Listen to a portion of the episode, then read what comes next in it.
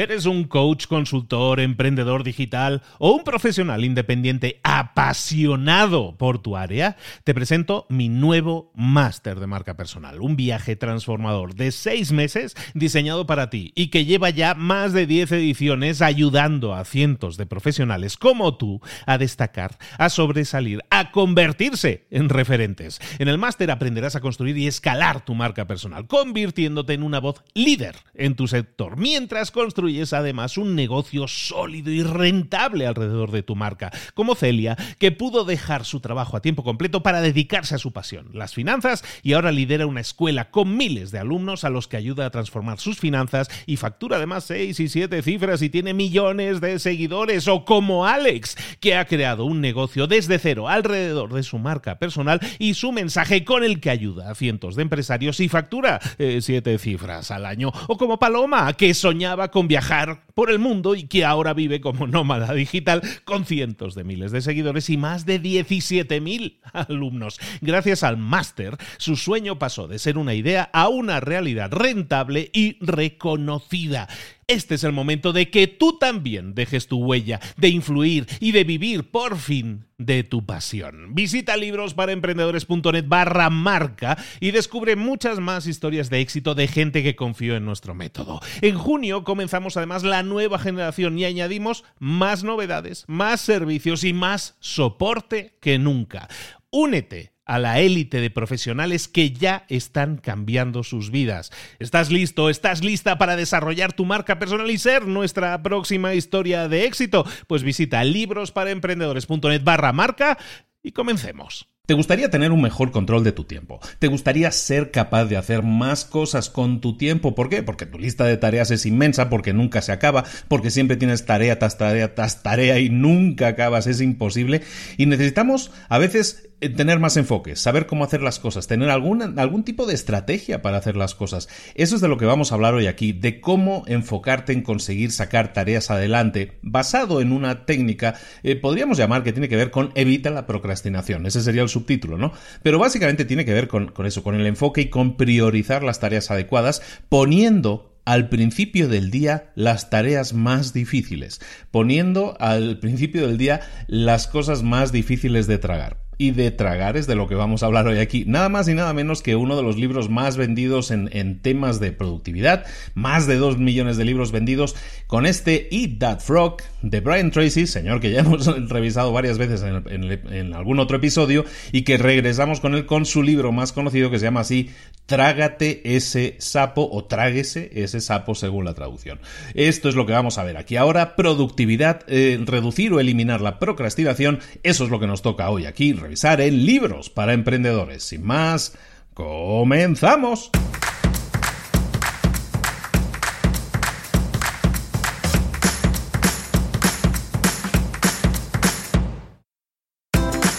Bienvenidos al podcast Libros para Emprendedores.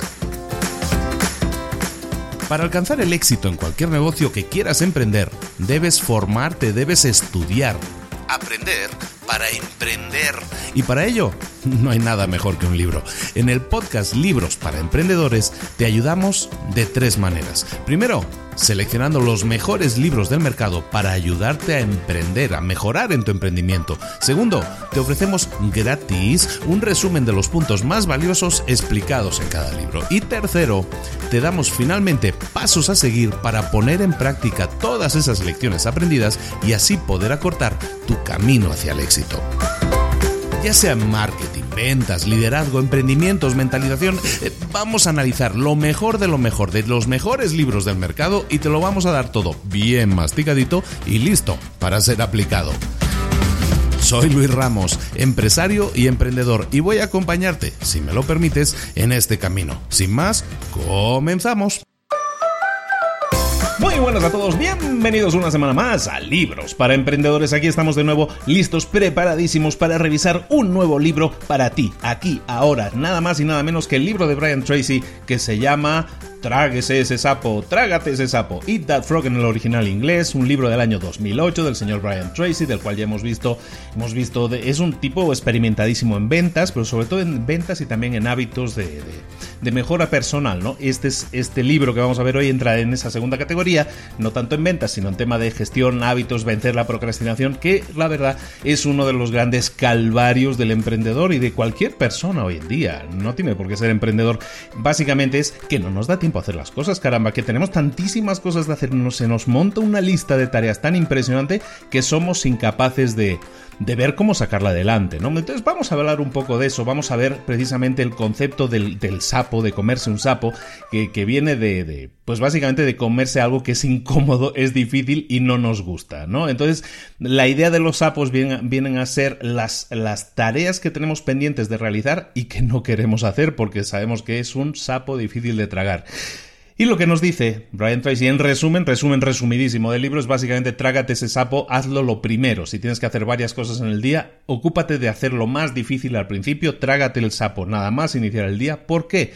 Porque luego lo demás es bajada. Es como subir la montaña mientras tienes toda la energía, te vas a poder enfocar más, vas a poder hacer más y mejor esa tarea, vas a obtener más resultados y luego si solo haces esa cosa en el día, si solo hiciste una tarea, pero una tarea sapo, una tarea difícil, entonces vas a ver que tus resultados mejoran notablemente porque dices, por lo menos hice eso que, tenía que hacer y que me costaba tanto hacerlo. Y si te da tiempo a hacer más cosas en el día, pues bueno, ¿qué vas a hacer? Pues después del sapo todo va a ser bajada, todo va a ser muchísimo más fácil, ¿no? Bueno, pues es de eso es lo que se trata, el resumen resumidísimo del libro pero el libro es muy, muy profundo en el tema de evitar la procrastinación. No, no evitarla, vencerla, porque procrastinar, procrastinamos todos. ¿Qué es procrastinar? Para los que no lo sepan, pues básicamente dejar, dejar las, cosas para después, ¿no? Si tenemos tareas que realizar, dejarla, ya lo haré después. Mm, el lunes comienzo, mm, ya lo haré mañana. Eso es procrastinar, básicamente. Entonces la idea es evitar eso de alguna manera y lo que vamos a ver es, no es una, no es alguna manera, vamos a ver 21 formas de hacerlo, especie de 21 pasos o 21 estrategias que nos van a servir pues para tomar mejores decisiones, para ser más eficaces y para sacar adelante más tareas y eso sí también para comernos más sapos cuando sea necesario, ¿de acuerdo? Muy bien, pues vamos a comenzar. Libro de 2008 Brian Tracy en el que vamos a ver eso, 21 estrategias. Vamos a comenzar con la primera estrategia. La primera es muy sencilla y muy ordenada, es tienes que poner la mesa. ¿De qué se trata poner la mesa? Bueno, pues con poner la mesa de que estamos hablando, que para comer tienes que poner la mesa, ¿no? Para que las cosas sucedan tienes que preparar, tiene que haber una preparación previa, ¿no? Entonces, cuando nosotros hablamos de cosas, tareas que tenemos que realizar, tenemos que preparar la mesa, tenemos que hacer cosas antes de hacer las tareas para que podamos, ahora luego sí, comer, ¿no? Tranquilamente, sentaditos con cuchara y tenedor y cuchillo y esas cosas. ¿De acuerdo? Entonces, eh, es importante destacar algo. Cuando tú tienes hábitos, tareas, metas, cosas que tienes que realizar, tienes que ponerlo por escrito. Ese va a ser nuestro poner la mesa. Poner la mesa para nosotros va a ser preparar con antelación una lista de las cosas que tenemos que hacer. Esas, eso que parece tan simple, ¿eh? eso no lo hace no lo hace casi nadie, lo hace muy poca gente. Entonces es algo que tenemos que hacer. Tenemos que poner por escrito las tareas que tenemos que realizar. Eso ya nos distingue prácticamente del 90% de gente que no lo hace. Entonces eso ya es un paso adelante. Pero luego, después de eso, lo que tenemos que es aplicar una fórmula. En el libro nos hablan de una fórmula de siete pasos. Todo esto son pasos. ¿eh? bueno, es esta fórmula muy sencilla también de entender, que es básicamente paso uno, decide qué es lo que quieres hacer. Paso dos, escríbelo, ponlo por escrito. Paso 3. Ponle una fecha límite para que esa cosa se haga o suceda. ¿De acuerdo? Paso 4. Haz una lista de todos los pasos que tienes que llevar a cabo para lograr ese objetivo. Paso 5. Organiza esa lista de cosas que hay que hacer como si fuera un plan, un plan. Y paso 6 es actuar inmediatamente sobre ese plan. ¿De acuerdo? Y luego el, paso 7, que es un paso que realmente es, una, es un consejo, básicamente el paso 7 es que cada día tienes que hacer algo que te acerque a tu objetivo. ¿Te suena? Es una frase que digo yo habitualmente y se trata de eso, ¿no? Básicamente son 7 pasos para que puedas duplicar o triplicar tu productividad. Así de simple, ¿eh? lo repito. Primero, decide qué es lo que quieres hacer. Segundo, lo pones por escrito. Tercero, le pones una fecha límite para que eso suceda. Cuatro, lo desglosas en una lista de tareas. Paso cinco, esa lista de tareas la, organizas en un plan. Organizarlo en un plan es poner un calendario y poner esto lo voy a hacer aquí, aquí, esto después de esto, ponerle con un orden, ¿no? Paso seis es actuar inmediatamente sobre ese plan y paso siete es que cada día tienes que hacer algo que te acerque a esa meta. Así de fácil. Bueno, así de fácil. Es muy fácil decirlo, son pasos muy simples de decir. Evidentemente hay un trabajote detrás de ellos. Tienes que ponerte a hacer las listas, tienes que desglosarlo y todo eso. Pero evidentemente, cuando tú haces eso, cuando tú lo pones por escrito, Estás, como dice el título, preparando la mesa. Estás dejando la mesa preparada para que luego sea sentarte a comer y comer. es decir, tienes que hacer toda esa lista de, previos, ¿no? De desglosar qué es lo que voy a hacer, eh, ordenarlo por prioridades y eso te va a servir para, pues para hacer las cosas, para hacer las cosas. Porque si no lo tienes, si todo confías en la cabeza, hay gente que confía todo en su cabeza. No, yo, yo me acuerdo de todo. Yo para qué necesito esas cosas. Yo no pierdo el tiempo haciendo esas cosas. Todo lo tengo en la cabeza, nada se me olvida. Bueno, pues sí, cuando tienes todas las cosas en la cabeza no existe una presión, no existe la misma presión que cuando lo tienes escrito en papel, cuando lo tienes plasmado en un calendario, cuando bloqueas tiempo para hacer tal o cual cosa el martes de 10 a 11 y eso hace que las cosas sucedan. De verdad que sí, que funciona. Paso 2 o, o, consejo 2 o estrategia 2 dentro del libro de Comete el Sapo es planifica con antelación o planifica por anticipado tu día. El simple hecho de sentarte y decir voy a ver qué hago hoy eso es otra cosa que casi nadie hace. Eh, planificar el día. Eh, yo hago eso, yo eso lo hago normalmente por las mañanas, ¿no? Pero hay una planificación de toda la semana previa. Yo la planificación, en mi caso, yo la hago los domingos por la tarde. Y luego todas las mañanas, pues yo ya, más o menos ya, ya tengo previsto que me va a tocar en el día, ¿no? Pero luego durante las mañanas, pues planificas. O muchas, muchas personas lo hacen por la noche, la noche anterior. También sirve, también sirve. Pero tienes que planificar. Tienes que sentarte a pensar, hey, mañana o hoy, eh, a partir de hoy, son las 6 de la mañana, ¿qué es lo que va a suceder hoy? ¿A qué voy a dedicar mi tiempo hoy? Mis horas, mi tiempo de trabajo, mi tiempo más productivo incluso, ¿a qué lo voy a dedicar? Tienes que planificarlo, tienes que tener una lista de las tareas que vas a hacer en el día. ¿Para qué te sirve tener esa lista de tareas? Primero, porque tienes un, lugar en el que, al que puedes acudir siempre. Cuando haces una tarea, la terminas, vas, la tachas, la satisfacción de tachar algo es, es, muy humana. El, hecho de, ah, ya, ya lo hice, ya, ya la taché, ya, terminada. Eso, eso, eso gusta mucho, ¿no?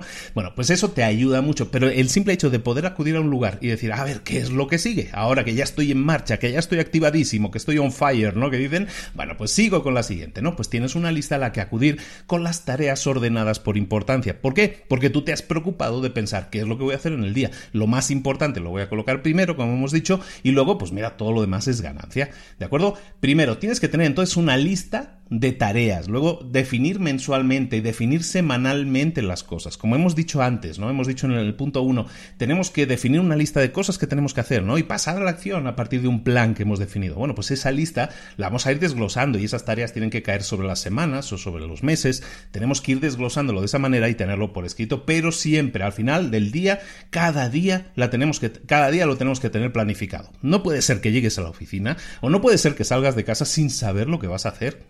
¿Por qué? Porque entonces la vida se va a apoderar de tu tiempo, tu jefe se va a apoderar de tu tiempo, tus amigos, tus compañeros se van a apoderar de tu tiempo, el mail se va a apoderar de tu tiempo. En cambio, si tú ya lo tienes definido, pues ya ni vas a abrir el mail, ya ni te vas a sentar con los otros. Digo, ¿para qué? Yo ya sé que ahora cuando llegue me siento y me pongo con esto. Y ya lo tienes y vas a ser infinitamente más productivo. ¿De acuerdo? Entonces, planifica tu día. Luego, el, punto 3 o estrategia número 3, aplícale el 80-20 a todo. ¿Qué es el 80-20? Ya lo hemos visto, te recomiendo que revises el libro del 80-20, del método del 80-20, que básicamente de qué se trata. Bueno, pues se trata de un concepto, de una ley, podríamos llamar por aquello de, de que ya está muy establecido y todo el mundo la sigue, básicamente. Es una ley o un concepto en el que se habla de lo siguiente. El 20% de tus acciones generan el 80% de tus resultados. Entonces, se teniendo en cuenta eso, que, la ley aplica todo, ¿eh? es decir, el 20% de tus zapatos te los pones el 80% de veces, ¿no? O sea, aplica para todo, también para tus clientes, también para, para tu tiempo, ¿no? En este caso, o sea, el 20% de tus clientes generan 80% de ventas, el 20% de tu tiempo genera el 80% de los resultados, ¿no? El 20% de tus tareas genera el 80% de los resultados. Entonces, teniendo esa ley en cuenta, ¿qué tenemos que hacer? Identificar el 80-20 a todo. Si tenemos una lista de tareas, saber de esas 10, 15, 20, 100 tareas que, tenemos que hacer, oye, pues de esas 100 tareas hay 20 que son realmente prioritarias, que son realmente importantes, que si las hacemos vamos a generar más resultados, más ingresos para la empresa o para nosotros, que si hacemos las, las otras 80 juntas. ¿De acuerdo? Entonces eso es lo que tenemos que hacer. Identificar eso, entonces aplicar el 80-20 a todo y de esa manera sabemos qué em, tareas son más importantes, qué clientes son más importantes, qué llamadas son más importantes, qué lo que sea es más importante. Está dentro de ese 20% de cosas más importantes. Cuando haces eso, es decir, te enfocas en el, en siguiendo el 80-20, te enfocas en el 20% de cosas que son más importantes en cuanto a resultados o en cuanto a, cosas que consigues, realmente te sientes aliviado o aliviada. ¿Por qué? Porque pues, estás haciendo, te, das cuenta de que haces menos cosas pero generas los mismos resultados más o menos, ¿no? O sea, a lo mejor si te pones a trabajar como un loco, puedes eh, trabajar y conseguir un 90% de lo que te plantees. Rara vez alguien consigue el 100%, pero si consigues el 90% con mucha suerte, pero te dejaste media vida. ¿Y qué pasa si en lugar de trabajar el 100% de tu tiempo trabajas un 20%? Resulta que consigues un 80%. Entonces vamos a intentar enfocarnos en esas tareas que nos generan el 80% de resultados, ¿de acuerdo? Entonces apliquemos el 80-20 a todo. Esa es la ley, o no la ley, el consejo número 3. La idea o la estrategia número 4. Estudia las consecuencias. Y lo que estamos hablando aquí es de que cuando tú te enfrentes a una tarea, o a una cosa, ya dejemos ya como tareas, porque tareas es algo como que planificas mucho. A veces te tienes que enfrentar a cosas o, tienes la posibilidad de escoger entre qué cosas hacer. Entonces, en esos casos es cuando tienes que estudiar las consecuencias, como decimos. ¿A qué nos referimos con eso? Básicamente a que veas qué es lo que va a pasar a largo plazo tenemos una visión cortoplacista de la vida, la verdad. Entonces, si nos dan a escoger, oye, ¿quieres comer esto ahora o, comer un poco más eh, menos y entonces estar más en forma mañana? Pues siempre optamos por, la, por el beneficio inmediato, ¿no? Por el placer inmediato. Eh, si, nos, eh, si tenemos que hacer algo que nos ocupa tiempo, pero que a lo mejor no nos da satisfacción, pero nos puede generar resultados, eso nos cuesta más hacerlo, ¿de acuerdo? Entonces, ¿por qué tenemos que estudiar las consecuencias? Porque a veces cuando nos encontramos ante una cosa que parece muy atractiva, y nos va a dar una satisfacción a corto plazo, si pensamos en las consecuencias, entonces nos vamos a dar cuenta de que, yo qué sé, jugar a la PlayStation seguramente sea súper divertido, me lo voy a pasar muy bien durante dos o tres horas y, y entonces ya está, pues me voy a ir a la cama muy tranquilo, muy feliz, muy descansado y que me duelen los dedos. Perfecto. Pero ¿cuáles son las consecuencias de eso? Pues las consecuencias son que a lo mejor podía haber o tenía que haber acabado un trabajo o tenía que haber leído aquel libro para hacer un resumen o tenía que haber hecho tal o cual cosa y eso impacta negativamente en mis resultados o en mi carrera o en los resultados de mi empresa o en mi vida familiar, en lo que sea. Si yo estudio las consecuencias de mis acciones y dejo de pensar en el corto plazo, el ejemplo de PlayStation, ¿no? O sea, sí me lo voy a pasar muy bien jugando con la consola, no lo dudo, si eso nadie lo pone en duda, pero eso no quiere decir que sea lo bueno, que sea lo mejor que puedes hacer con tu tiempo. ¿De acuerdo? Entonces, siempre cuando tengas la duda, estudia siempre las consecuencias. Y sé que es algo que a la gente no le gusta hacer. ¿Por qué? Porque nos ponemos un poco ciegos. O sea, cuando, cuando nos dicen la PlayStation o vamos a hacer tal cosa de, una planificación de la empresa. Mm, la PlayStation. escoger lo que te da más placer a corto plazo pero eso, como te digo, no genera buenas consecuencias. Entonces, cuando tengamos esa duda, esa inquietud, o nos hable, ¿sabéis aquellos dibujos animados, ¿no? Que salía el, diablillo por un lado y el ángel por la otra oreja, ¿no? Pues bueno, cuando el diablillo llame, eh, entonces vamos a tener que pensar un poco a largo plazo, pensar en las consecuencias de hacerle caso al diablillo, y a lo mejor entonces eso nos ayuda a tomar una mejor decisión y decir, bueno, está bien, voy a hacer lo otro que realmente es lo que necesito hacer.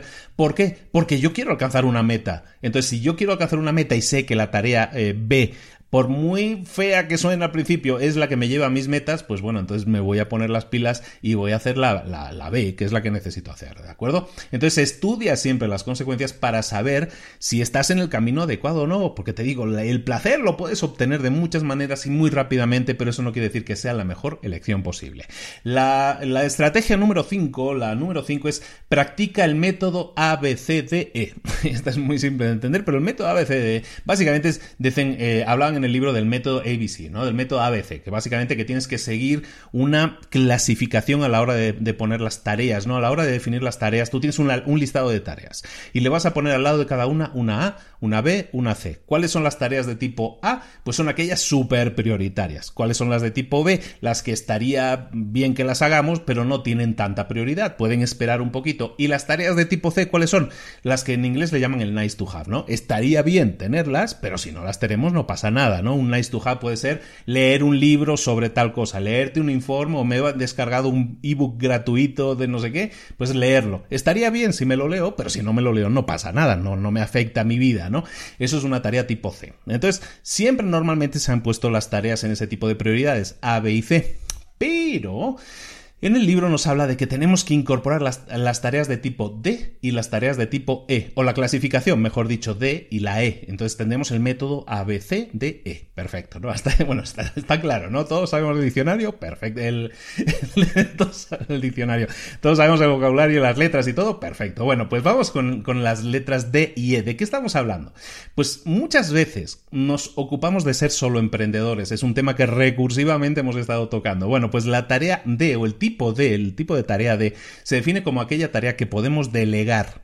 Es importantísimo que deleguemos. Si nosotros queremos crecer, no debemos ser el cuello de botella de nuestra empresa. Entonces, las tareas de tipo D son las tareas que podemos delegar. Siempre tenemos que tener a alguien a quien delegar. Y si no lo tenemos, error. Tenemos que empezar a crear nuestro equipo para poder delegar esas tareas. ¿De acuerdo? Y la tarea de tipo E, ¿cuál es la tarea de tipo E? Pues es la tarea que podemos eliminar. Fíjate en lo que, estoy diciendo, eliminar. ¿Cómo, ¿Cómo, funciona eso? ¿Cómo voy a tener una tarea si la voy a eliminar? Bueno, pues puede ser que tú tengas un listado de tareas. Imagínate que tú tienes un listado de tareas y hay tareas que tienes ahí apuntadas que no haces nunca, ¿no? Porque estaban a lo mejor en el C, ¿no? En la que estaría bien si las hacemos, pero si no las hacemos no pasa nada. Llega un momento, a lo mejor en la vida, que pasaron tres, pasaron cuatro, pasaron cinco meses y esa tarea ya se ha quedado a vivir ahí en la lista. Está ahí siempre. Somos, aparte, somos ya como que somos ciegos a esa tarea, ¿no? Ya pasamos por encima y nuestros ojos no la leen, ¿no? ¿Sabes con lo que te digo, no? Bueno, pues entonces tienes esas tareas de tipo C que no haces nunca y que llevan ahí mil años apuntadas, entonces ¿qué vas a hacer? Pues llegará un momento en que esa tarea a lo mejor ya pierda todo el sentido. Porque a lo mejor yo decía, mira, una tarea que, fue, que puede ser de tipo C, pues va a ser aprender a, yo qué sé, a cultivar tomates, ¿no? pero a lo mejor eso eh, es algo que estaría bien hacerlo, pero si no lo hago no pasa nada, sobrevivo. Y puede haber un momento en tu vida que digas, mira, ahora eso ya no lo necesito, porque ya hemos montado una empresa en la que cultivamos tomates de no sé qué, no sé cuánto, entonces yo ya tengo todos los tomates que quiera. Ya no necesito aprender yo a cultivarlos porque ya lo estamos produciendo a lo mejor de manera eh, industrial, ¿no? En nuestra en nuestra empresa. Bueno, entonces resulta que aquella tarea que yo tenía puesta como una tarea que tenía que hacer, ya no la tengo que hacer. Entonces, las tareas de tipo E son tareas que a lo mejor en algún momento fueron interesantes hacerlas, pero no las hicimos y ahora han perdido toda su importancia, han perdido toda su relevancia, podríamos decir, y entonces ¿qué hacemos? Las eliminamos, las borramos. Entonces ese es el concepto de las tareas ABCDE. Básicamente ABC, tareas que vamos a ordenar por importancia, súper importantes, más o menos importantes y estaría bien si las hacemos, pero si no las hacemos no pasa nada. Y luego tendremos las tareas de tipo D, que son las tareas que vamos a delegar y eso nos va a obligar a pensar en delegar, obviamente. Y luego las tareas de tipo E, que son las tareas a las que le vamos a poner la E de eliminar y las vamos a eliminar de nuestra lista porque ya no las necesitamos y, como decimos, tachar, tachar de nuestra lista tareas se siente fantástico. Muy bien, vamos con la estrategia número 6. La estrategia eh, número 6 es que te centres en áreas clave de resultados. De lo que estamos hablando aquí es de que cada persona tiene fortalezas y debilidades. Y evidentemente alguien que es muy bueno en una cosa no tiene por qué ser muy bueno en la otra. Hablan en el libro de, por ejemplo, para un administrador de una empresa, alguien que trabaja en una empresa, áreas claves de resultados para ellos van a ser planificar, organizar, la gestión de equipos, delegar, supervisar, eh, medir, eh, realizar informes, esos son áreas de responsabilidad típicas de cualquier administrador, de cualquier empresa, ¿no? Pero ¿qué pasa? Que a lo mejor tú eres muy bueno en, seis de esas siete áreas, pero a lo mejor eres muy malo en una de esas áreas. Si tú eres muy malo en una de esas áreas, tú tienes que identificarlas y ser frío y calculador en este sentido para ver realmente que si hay un área en la que eres muy débil, abandonarla o dejarla a su suerte puede ser no, no la mejor solución. Imagínate, por ejemplo, de todas esas áreas que te he dicho, que eres muy malo delegando. Entonces, si tú eres muy malo delegando, es decir, todo lo quiero hacer yo, todo lo tengo que hacer yo porque nadie sabe hacer las cosas como las hago yo, que ese es un comentario muy habitual, pues si yo soy pésimo delegando, entonces ¿qué va, qué va a pasar?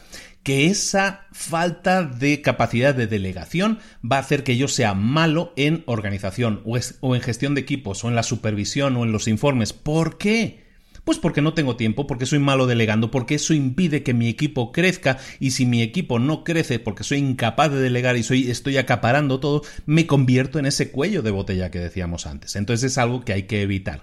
Entonces, en resumen, céntrate en áreas clave de resultados, que es lo que te dice aquí en la, en la estrategia 6. Lo que te estamos diciendo es que localices esas áreas que tienes que mejorar y crees un plan de acción para mejorar en esa área. Entonces, si eres pésimo delegando, pues ¿qué vas a hacer? Voy a mejorar como delegador y entonces cuando sea muy bueno delegando, resulta que voy a ser mejor administrador, mejor planificador, mejor gestor de equipos, es decir, voy a mejorar en todos porque a lo mejor esa, esa tarea estaba afectando a mi rendimiento en todo el resto de tareas, en todo el resto de cosas que, componen mi perfil. ¿De acuerdo? Tarea o estrategia número 7. La ley de la eficiencia obligada. Y no es que sea una ley, es que es una verdad como un templo. La ley de la eficiencia obligada lo que dice es que, básicamente, y eso que te entre ya en la cocorota, porque a muchos no les entra, es que no hay tiempo suficiente para hacerlo todo. No existe tiempo para hacerlo todo. Pero sí hay tiempo suficiente para que hagas lo más importante. Ojito a eso, ¿eh? No hay tiempo suficiente para hacerlo todo. Vamos a analizar esa primera parte. No hay tiempo suficiente para hacerlo todo. Es que no lo hay. Puedes tener 100, 200 tareas y estamos obsesionados con liberarnos, con descargar nuestra cabeza de toda la presión, de todas las cosas que tenemos pendientes y vamos a hacerlo todo y voy a tener un, un listado de tareas sin tareas, ¿no? El inbox cero y todo eso sin correos electrónicos. Eso está muy bien en la teoría y está muy bien intentar apuntar a eso porque eso nos va a hacer que nos acerquemos. Eso no está mal, pero lo que sí es cierto es que nunca vamos a tener ese remanso de paz porque si tenemos responsabilidades siempre va a haber tareas que realizar. Entonces, nunca va a haber tiempo suficiente para que lo hagas todo. Que te quede claro. Ahora, siempre hay tiempo más que suficiente para que hagas lo más importante. Es decir, detecta qué es lo más importante, detecta qué es aquello que tú deberías estar haciendo y haciendo eso se desatoran, se desbloquean y salen adelante muchas más cosas. Por ejemplo, empieza a preguntarte cuáles son las actividades en las que yo puedo aportar más valor, cuáles son esas actividades en las que yo marco la diferencia, cuáles son esas actividades en las que mi tiempo es usado de mejor manera. Eso es lo que estamos hablando es de optimización, detectar aquellas áreas en las que soy mejor, soy más productivo, soy más efectivo y genero más valor a los resultados. Entonces detecto esas áreas de oportunidad, detecto esas tareas a realizar y entonces ¿qué voy a hacer? Pues hacerlas. Me voy a centrar de esa lista de 100 tareas, a lo mejor hay 8 que cumplen esas características, pues me voy a centrar en esas 8 y voy a hacer una tarea por día. Y solo haciendo esas 8 tareas, aunque tenga una lista de 100, resulta que solo haciendo 8 de esas 100, resulta que los resultados son espectaculares espectaculares. ¿Por qué? Porque me he centrado en hacer lo que es realmente importante y no he intentado hacerlo todo, porque eso ya estamos viendo que es imposible. ¿De acuerdo? Estrategia número 8. Debes prepararte a conciencia antes de empezar.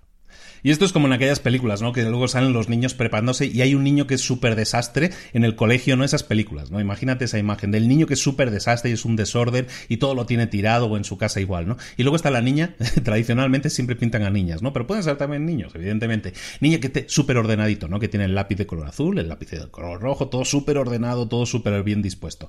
Pues básicamente lo que te pedimos o te aconsejamos es que hagas eso, ¿no? Que te prepares antes de empezar, que tengas tus lapicitos preparados. Que si tienes que hacer, ya dejemos los de lado. Si tienes que hacer un trabajo sobre un determinado eh, cliente, por ejemplo, sobre un determinado proveedor o sobre un trabajo sobre lo que sea y necesitas una preparación previa, pues hazla. Tenla preparada, ten la mesa limpia y ordenada. Cuando tú tienes la mesa limpia y ordenada, no estás enviando un mensaje a los demás diciendo, mira que, mira qué bonito y lo tengo todo, ¿eh? como los chorros del oro. No, lo que estás enviando es un mensaje diciendo, estoy completamente enfocado en lo que tengo que hacer. Pero ese mensaje se lo estás enviando a quién? A ti mismo, no a los demás, para decirle, mira qué bonita tengo la mesa, sino para a ti mismo diciéndote, mira, ya lo tienes todo ordenado y listo. Una mesa ordenada indica orden. Y eso psicológicamente te va a decir, bueno, pues eh, vamos a seguir con ese orden, vamos a intentar no romperlo, por lo menos durante un rato. Entonces eso a nivel entorno, ¿no? Siempre un entorno ordenado, limpio, tranquilo, te va a ayudar a estar más ordenado, limpio y tranquilo. Y a la hora de trabajar, pues haz tu tarea,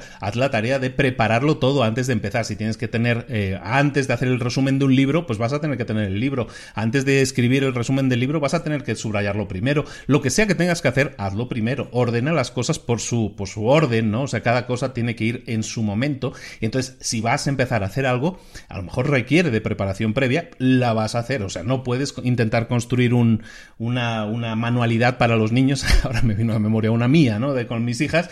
Bueno, pues a lo mejor yo quiero hacer una manualidad con mis hijas, pero necesito papel de no sé qué, y necesito unas tijeras, y necesito un pegamento especial que pega maderitas, y no sé qué. O necesito palitos de madera. Bueno, pues para hacer eso, resulta que necesito tener palitos de madera, necesito tener pegamento especial, el papel especial y todo eso. Entonces, para hacer esa tarea tengo que prepararla antes. Tengo que ir a la tienda por lo menos a comprar todas esas cosas para la manualidad. Y entonces sí, cuando llega el momento, llegan mis hijas, nos sentamos, nenas, aquí está todo, vamos a ello. Entonces sí puedes empezar a trabajar, pero ha habido una preparación previa. Lógico, ¿no?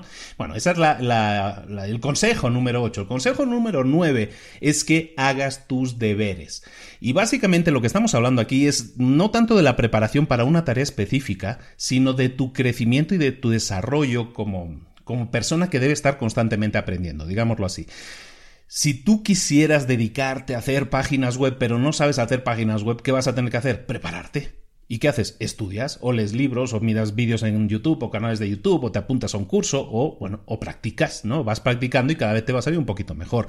Es de lógica. Bueno, pues eso es hacer los deberes. Si tú quieres hacer algo pero te sientes incapaz y como te sientes incapaz te falta confianza, entonces es que no lo vas a hacer, ¿no? Si dices, no, pues es que ah, una persona que conozco por internet eh, se planteó, es un chico muy bajito y se planteó, yo quiero saltar en baloncesto y, machacar, ¿no? O sea, machacar la, pelota en el aro, no sé cómo le llaman en cada país, ¿no? En España le llaman, hacer un mate, ¿no? Hacer un mate, bueno, un slam dunk, que dicen en inglés. Bueno, pues este chico que es muy bajito lo quería hacer, pero ¿qué hace? Se prepara, hace sus deberes y empieza a mirar cómo, qué ejercicios puede hacer para tener más elasticidad ¿Qué, ejercicios puedo hacer para saltar? Y empieza a hacerlos continuamente, continuamente, como decíamos, un poquito cada día, hasta que llega un momento que, pues aunque es muy pequeñito, resulta que salta increíble y toca el aro, ¿no? Todavía no lo ha matado, que yo sepa, pero, el, pero ya toca el aro, ¿no? Y eso para él es un hito súper grande, ¿no? Entonces de eso se trata hacer los deberes, ¿no? Si tienes que hacer algo y ahora mismo no tienes la seguridad en ti mismo para hacerlo, es porque te falta algo.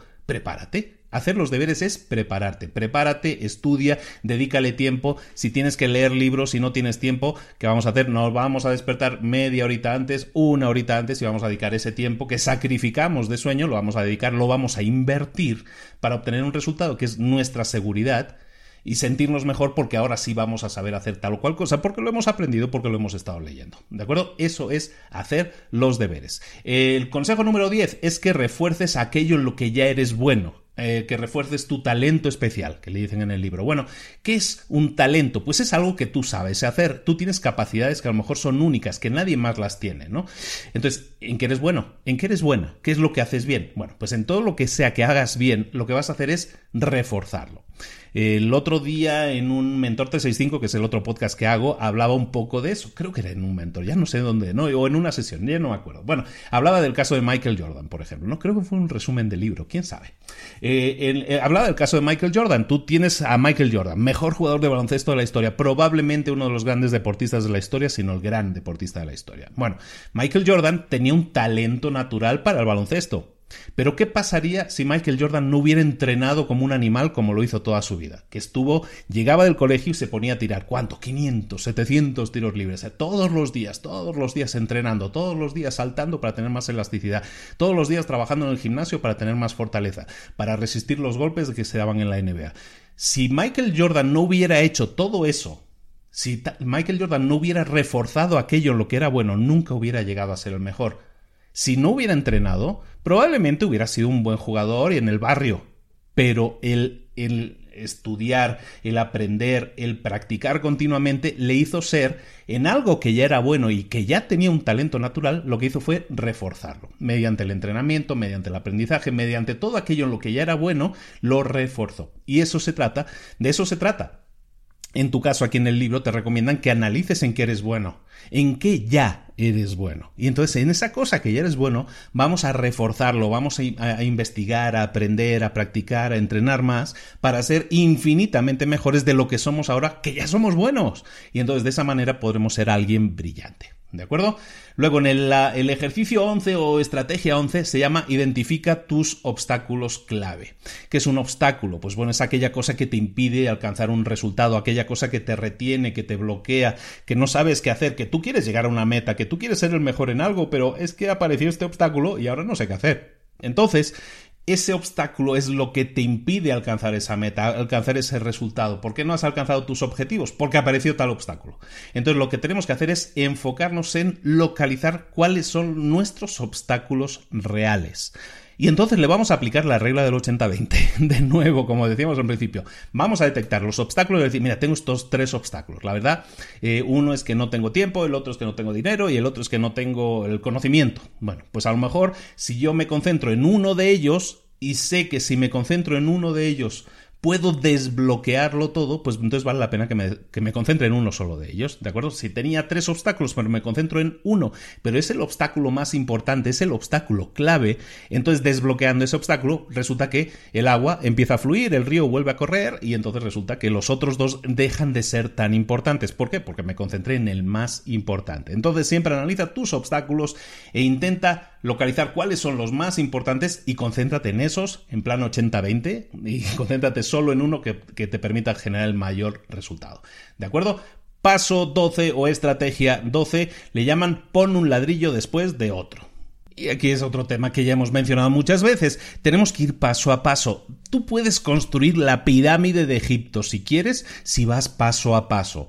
De lo que se trata en poner un ladrillo después de otro es precisamente eso. Hablábamos al principio, ¿te acuerdas en la, en la primera, de que tú defines una meta que quieres alcanzar y entonces la desglosas en tareas y esas tareas las conviertes en un plan? Bueno, pues de eso se trata, ¿no? De que un una meta, por muy grande que sea, la puedes ir descomponiendo en partes, la puedes desglosar en partes. Y entonces sí, cuando ya la tengas desglosada, lo que vas a hacer, como te dice la ley, pon un ladrillo tras otro, lo que vas a hacer es eso, agarrar el primer ladrillo e ir a por él. Agarrar la primera tarea de esa lista que te va a llevar a conseguir una meta y hacerla. Y cuando la acabes, otra. Y cuando acabes, otra. Básicamente es la ley de que no hagas 24 cosas a la vez. Que esa es otra cosa que intentamos hacer todos y el malabarismo en ese caso lo llevamos muy mal, muy malamente. Y entonces lo que vamos a hacer es enfocarnos en hacer una sola cosa a la vez. Y entonces cuando hayamos acabado esa cosa, vamos con la siguiente. Y cuando acabemos esa siguiente, vamos con otra. Y cuando acabemos esa otra, vamos con otra más. Y cuando acabemos otra más, vamos con la quinta y con la sexta. Y de esa manera sorprendentemente, haciendo una cosa a la vez, resulta que llegas muy, muy, muy fácilmente a tus metas. Fácilmente, entre comillas. Lo que sí es, es que de repente todo se facilita simplemente porque sabes lo que tienes que hacer, sabes que estás siguiendo un orden y sabes que ese orden, cada tarea realizada es un paso que te ha acercado más. Entonces, mm, no esperes que, la montaña venga a ti, Mahoma, Mahoma, ve tú a la montaña, ¿de acuerdo? Decía Confucio, lo decían en el libro, un viaje de mil leguas comienza con un solo paso y es totalmente real, tienes que empezar paso a paso, paso a paso y ese ladrillo después de otro es lo que va a acabar convirtiéndose en una casa, sin problemas.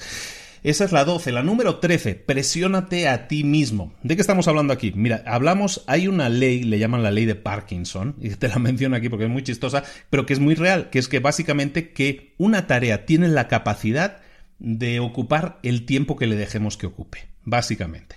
Entonces, si tú dices, mira, tengo que acabar esta tarea y tengo ocho días para hacerlo, ¿sabes cuánto vas a tardar en hacerla? Ocho días.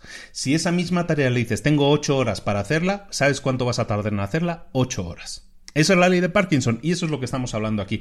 Trata de definir siempre una urgencia, una fecha límite, un momento en el que tengas que acabar esa tarea. Si lo haces así, si te pones presión a ti mismo para acabar las cosas antes, resulta que lo vas a hacer. ¿No te ha pasado? ¿No te ha pasado que a veces tienes algo que es súper urgente y dices, solo tengo 10 minutos para hacerlo?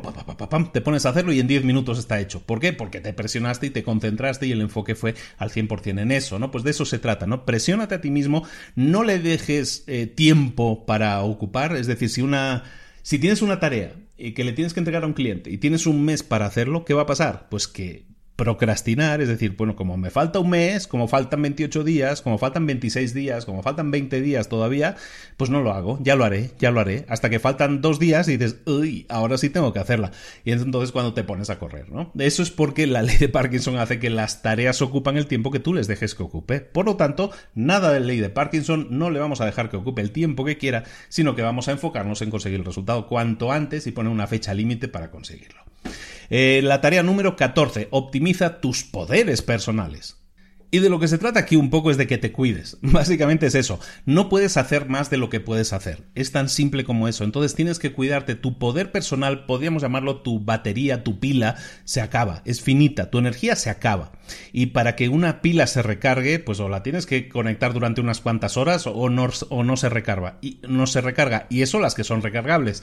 Entonces, si tú eres una pila recargable, tienes que dedicar también horas a recargarte. Esto es, no puedes hacer más de lo que haces. Si tienes que dormir para recargar pilas, duerme. Si tienes que comer mejor, come mejor. Si tienes que hacer ejercicio, haz ejercicio. Es decir, dedícate a tener la máquina más en condiciones posible.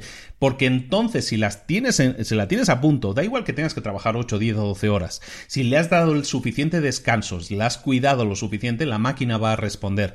Pero no intentes trabajar 24 horas seguidas porque vas a perder la efectividad, no vas a sacar nada porque eh, pasadas 10 horas a lo mejor ya no eres persona, porque ya necesitas descansar, necesitas irse. Pues en casos, lo mejor que puedes hacer es decir, mira, ¿sabes qué? Me voy, voy a descansar, no estoy siendo productivo, eh, mejor descanso, recargo las pilas y mañana voy como un toro y me acabo esto en media hora. Eso es mucho más fácil, mucho más óptimo para al final tus resultados, ¿no? Ser consciente de tus limitaciones, por un lado, y también invertir tiempo en tu cuidado personal a todos los niveles, porque eso es lo que te va a llevar a conseguir ser más óptimo también en la forma en que trabajas. el consejo número 15, motívate siempre para pasar a la acción. el, tema de motivación, básicamente lo vamos a ver desde una forma de sé optimista. Podríamos decirle que la 15 podría ser sé optimista. Tenemos que pensar positivamente. Tenemos que acostumbrarnos, esto es, lo que vamos, estamos hablando aquí ahora, es muy PNL. ¿eh? Básicamente tenemos que enfocarnos en pensar positivamente, en pensar en aquellas cosas que, se acerquen a lo que nosotros buscamos como meta. Es decir, em, dicen en el libro, creo, una cita así, que no es de ellos, eh, de Brian Tracy, sino se llama algo así como eh, somos lo que pensamos. Y entonces básicamente es eso, somos lo que pensamos. Si estamos pensando continuamente en cosas negativas, ay, que me voy a caer, un día de estos me voy a caer por la escalera, un día de estos me voy a caer por la escalera, ¡pum! Acabas cayéndote por la escalera. Eso es, vamos, 100% seguro. Pero si tú empiezas a pensar que no, que voy a conseguir tal cosa, que estoy trabajando para ello, que estoy haciendo cosas, que cada día hago una tarea que me acerca a mis metas, estoy continuamente pensando en mis metas, estoy siempre pensando, pensando, pensando que sí lo voy a conseguir, resulta que entonces ah, no es, esto no es la ley de la atracción, esto es la ley de yo estoy haciendo cada día un poquito, como hemos dicho, para acercarme a mis metas, entonces sí, llegaré a mis metas, porque las cosas suceden cuando tú haces caso a lo que quieres buscar, cuando estás mentalizado, cuando estás motivado y haces cada día cosas que te aporten un poco más en esa meta.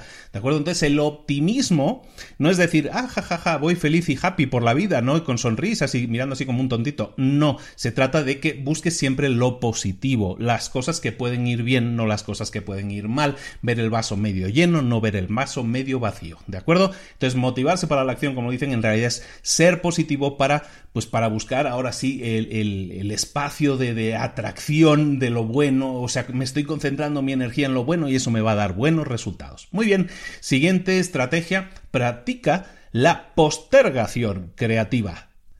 Esta, lo que estamos hablando aquí, postergar, ¿de qué estamos hablando? Postergar es de retrasar cosas. Pero tú no me has dicho, Luis, que este era un libro para no postergar las cosas. Es correcto. Pero también hemos dicho que es imposible hacerlo todo. ¿Te acuerdas? Entonces, si es imposible hacerlo todo, quiere decir que va a haber cosas que no vamos a poder hacer. Es de lógica. Entonces, si va a haber cosas que no vamos a poder hacer, significa que va a haber cosas que vamos a postergar, que vamos a estar procrastinando. Entonces, si eso va a suceder, entonces más vale que seamos creativos con eso.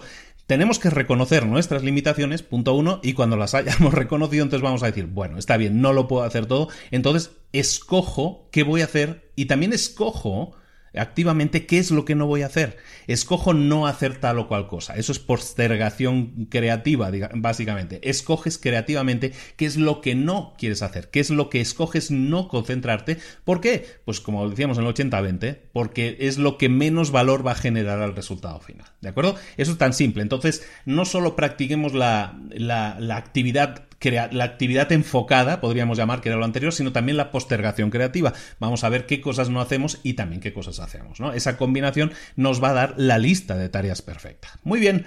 El 17, por fin llegamos. Ahora que ya hemos trabajado en todas estas 16 acciones primeras, ya tenemos clarísimo lo de postergar, lo que no podemos hacerlo todo, lo que sí podemos, la mesa súper ordenadita, todo preparadísimo. Muy bien, ahora llega el momento de la verdad. Hemos preparado la mesa, tenemos el, tenedor, tenemos el cuchillo en la mano y entonces, ¿qué tenemos que hacer? Comernos ese sapo, tragarnos ese sapo. La, estrategia número 17 es Haz primero la tarea más difícil, es decir, el sapo a comérselo. Y por mucho asco que nos dé, por mucho que no nos guste comer rana, ni ancas de rana y todo eso, si nos centramos en nuestro trabajo, en nuestra vida, en hacer lo más duro, lo más difícil primero, es decir, entragarnos el sapo primero, ¿qué vamos a conseguir? Primero, sentirnos mejor. Si, si, conseguimos escalar la montaña lo primero del día, luego ya estamos en la cima de la montaña, ya hemos conseguido lo más difícil, hemos tragado un sapo, caramba. Entonces lo único que nos falta es bajar la montaña y vamos, aunque luego después de bajar la montaña te tengas que comer un caballo, no te va a importar. Ya hiciste lo más difícil, te tragaste el sapo con todo el asco que te daba. ¿De acuerdo? Esa es la, idea conceptual, ¿no? Evidentemente te lo tienes que imaginar. No estamos hablando, a ver, amigos, no estamos hablando literalmente de ir a por una rana y comérsela. No, no sería el caso, pero sería el caso de, figuradamente, irnos a por la tarea más difícil. ¿Por qué? Porque es la que más satisfacción nos va a dar si la cumplimos. ¿Por qué? Porque es la que más resultados nos va a dar si la cumplimos. Si nosotros tenemos 100 tareas para hacer, pero hacemos las 8 que realmente son duras, son difíciles, pero son las que nos generan más resultados, ¿qué sucede? Pues que nos hemos comido ocho sapos, pero han merecido mucha la pena, porque nos hemos ahorrado de hacer otras 92 tareas, porque con las ocho que hemos hecho resulta que obtenemos los mismos resultados prácticamente que con las otras 90. Y eso vale mucho la pena. Recordemos, por lo tanto, para ello, que tenemos que sumar un poco todas las tareas anteriores. Eh, teníamos un método que era el ABCDE para saber qué cosas tenemos que delegar, qué cosas tenemos que eliminar, qué cosas tenemos que poner como A o súper prioritario que lo tenemos que hacer nosotros y que no podemos delegar con nadie. Pues esas son las tareas, son los sapos que nos tenemos que comer, ¿de acuerdo? Entonces siempre es una suma de todo, ¿no? Tenemos claro lo que queremos hacer, tenemos claro el desglose de las tareas, hemos eh, priorizado qué tareas son más importantes, hemos preparado la mesa, lo hemos dejado todo ordenadito, hemos hecho el trabajo previo, lo hemos hecho absolutamente todo y ahora ya hemos decidido incluso qué vamos a hacer y qué no vamos a hacer, la procrastinación creativa que hemos dicho. Bueno, ahora que ya lo tenemos todo hecho, ya tenemos nuestros sapos definidos, ahí en fila, las ranitas pobres ahí viscositas delante, esos son los sapos que nos tenemos que comer. Entonces, si tenemos más de un sapo, que eso también pasa, resulta que tenemos, a lo mejor en este ejemplo yo te decía, tenemos ocho sapos, pues sí, bueno, pues entonces vamos a poner sapo 1, sapo 2, sapo 3. A cada uno le vamos a dar el orden de prioridad y de importancia dentro de ese mundo de sapos en el que vamos a tener que comernos. Pues vamos a irnos a por el más gordo primero, el más asqueroso, el más viscoso primero. Es, un tema desagradable, ¿no? vamos a irnos a por el sapo más desagradable, nos lo vamos a comer primero y así nos lo quitamos de encima. Sapo más desagradable tachado y vámonos con el siguiente. Ya después de comerte el más gordo, un sapo más chiquito, ya ni te das cuenta, ¿no? Muy bien, pues esa es la 17. Vamos a irnos a por el sapo, vamos a hacer las tareas más importantes. La, la estrategia número 8, siempre que tengas una tarea, que te estés enfrentando a una tarea, mira si la puedes dividir. ¿Por qué? Porque un sapo, bueno, ya vamos a dejar el sapo de lado, porque una tarea la puedes dividir normalmente en subtareas y si la divides en subtareas es mucho más fácil enfocarte en terminar una subtarea que una tarea grande.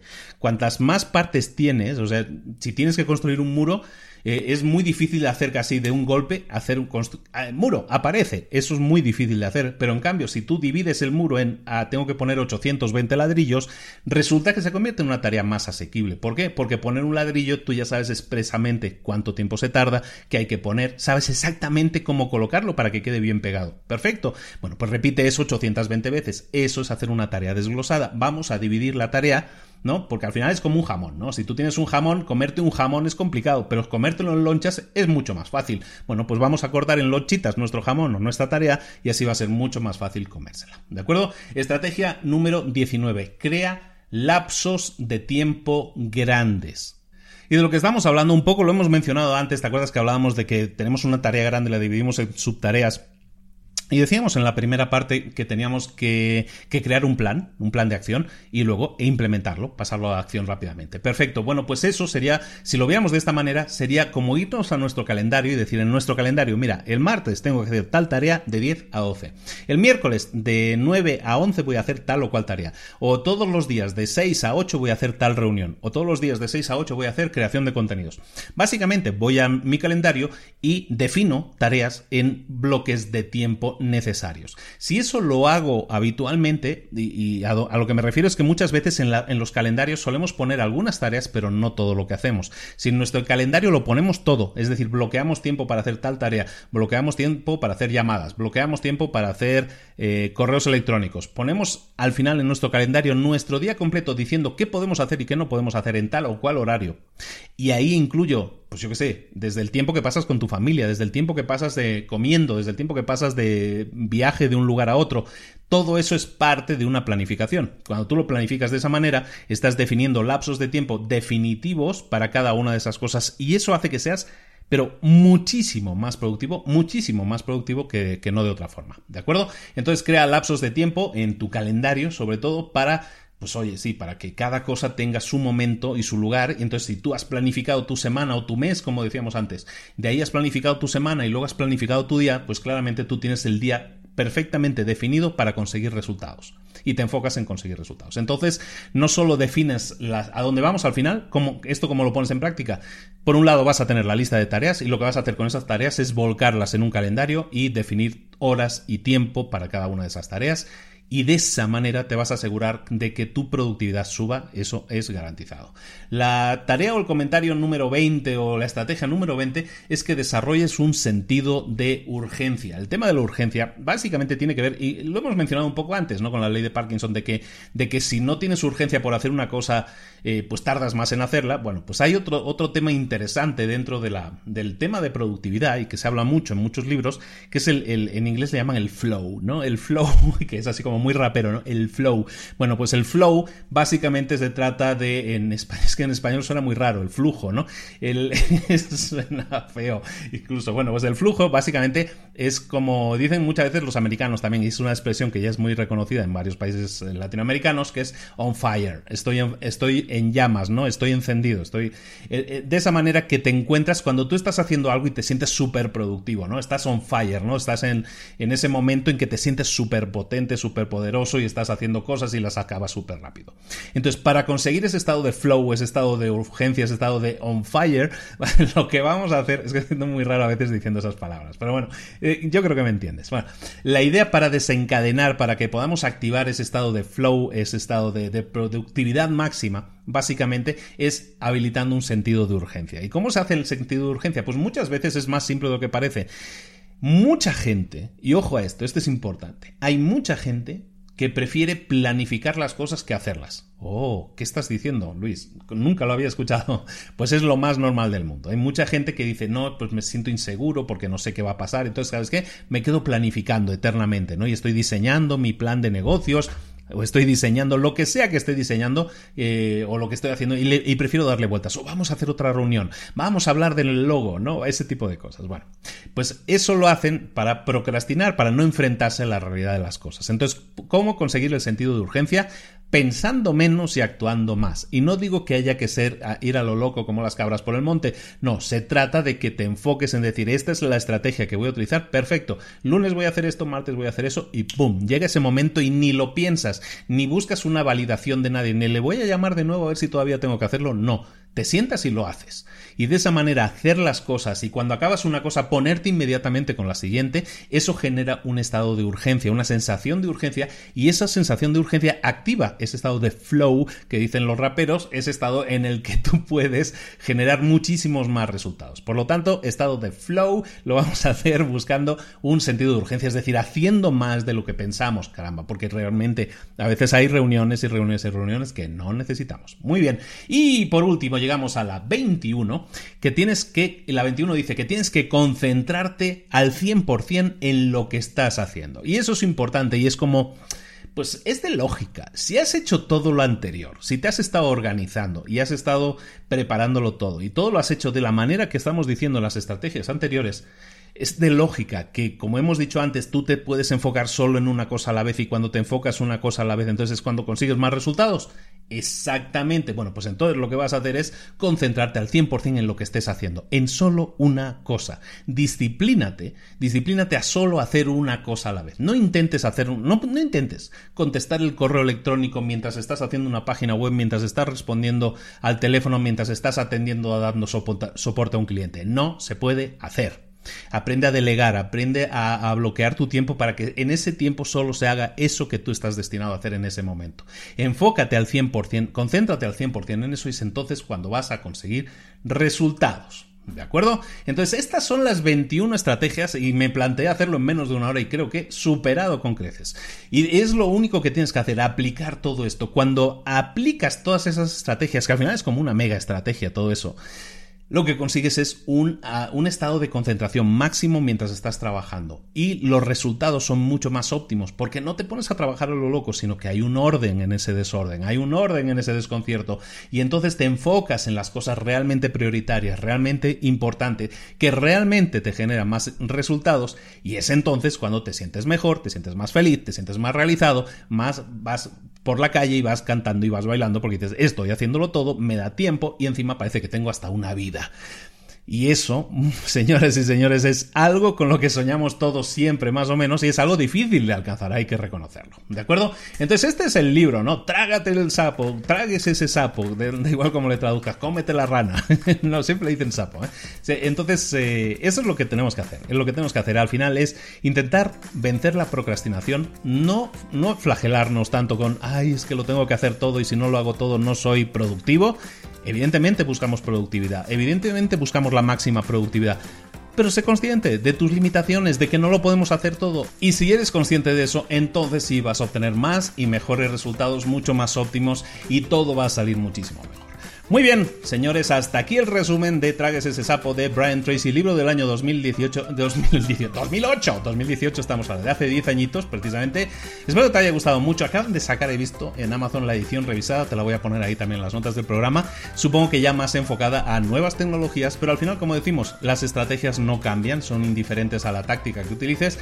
Entonces el, el libro, tal cual el que te estoy revisando es la versión anterior. Espero que te haya servido mucho porque al final de lo que buscamos es eso, ser más óptimos con nuestro tiempo, no intentar hacerlo todo, sino hacer lo que sea necesario para obtener más y mejores resultados. Muchísimas gracias por la atención, recuerda de suscribirte si no estás suscrito al podcast, a Libros para Emprendedores, si lo escuchas a través de YouTube, que mucha gente lo escucha a través de YouTube, pues también muchísimas gracias, suscríbete al canal para no perderte ni este ni ningún episodio de todos los podcasts que creamos, de las entrevistas, de todo, porque de todo tenemos, ¿no?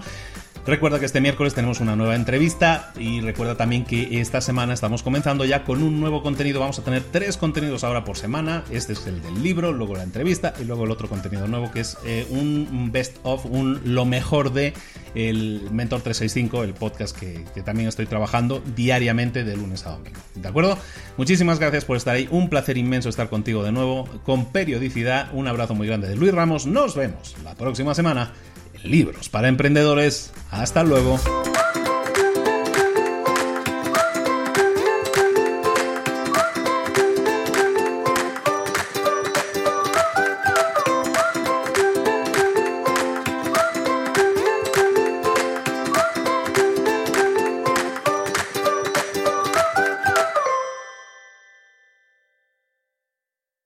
¿Eres un coach, consultor, emprendedor digital o un profesional independiente apasionado por tu área? Te presento mi nuevo máster de marca personal, un viaje transformador de seis meses diseñado para ti y que lleva ya más de 10 ediciones ayudando a cientos de profesionales como tú a destacar, a sobresalir, a convertirse en referentes. En el máster aprenderás a construir y escalar tu marca personal, convirtiéndote en una voz líder en tu sector, mientras construyes es además un negocio sólido y rentable alrededor de tu marca, como Celia, que pudo dejar su trabajo a tiempo completo para dedicarse a su pasión, las finanzas, y ahora lidera una escuela con miles de alumnos a los que ayuda a transformar sus finanzas y factura además 6 y 7 cifras y tiene millones de seguidores, o como Alex, que ha creado un negocio desde cero alrededor de su marca personal y su mensaje con el que ayuda a cientos de empresarios y factura 7 eh, cifras al año, o como Paloma, que soñaba con viajar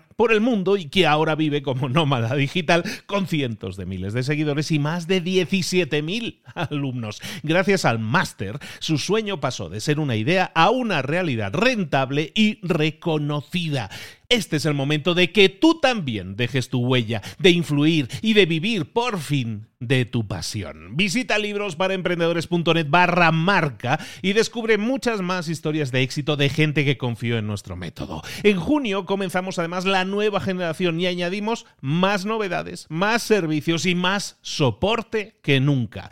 Únete a la élite de profesionales que ya están cambiando sus vidas. ¿Estás listo? ¿Estás lista para desarrollar tu marca personal y ser nuestra próxima historia de éxito? Pues visita librosparaemprendedores.net barra marca y comencemos.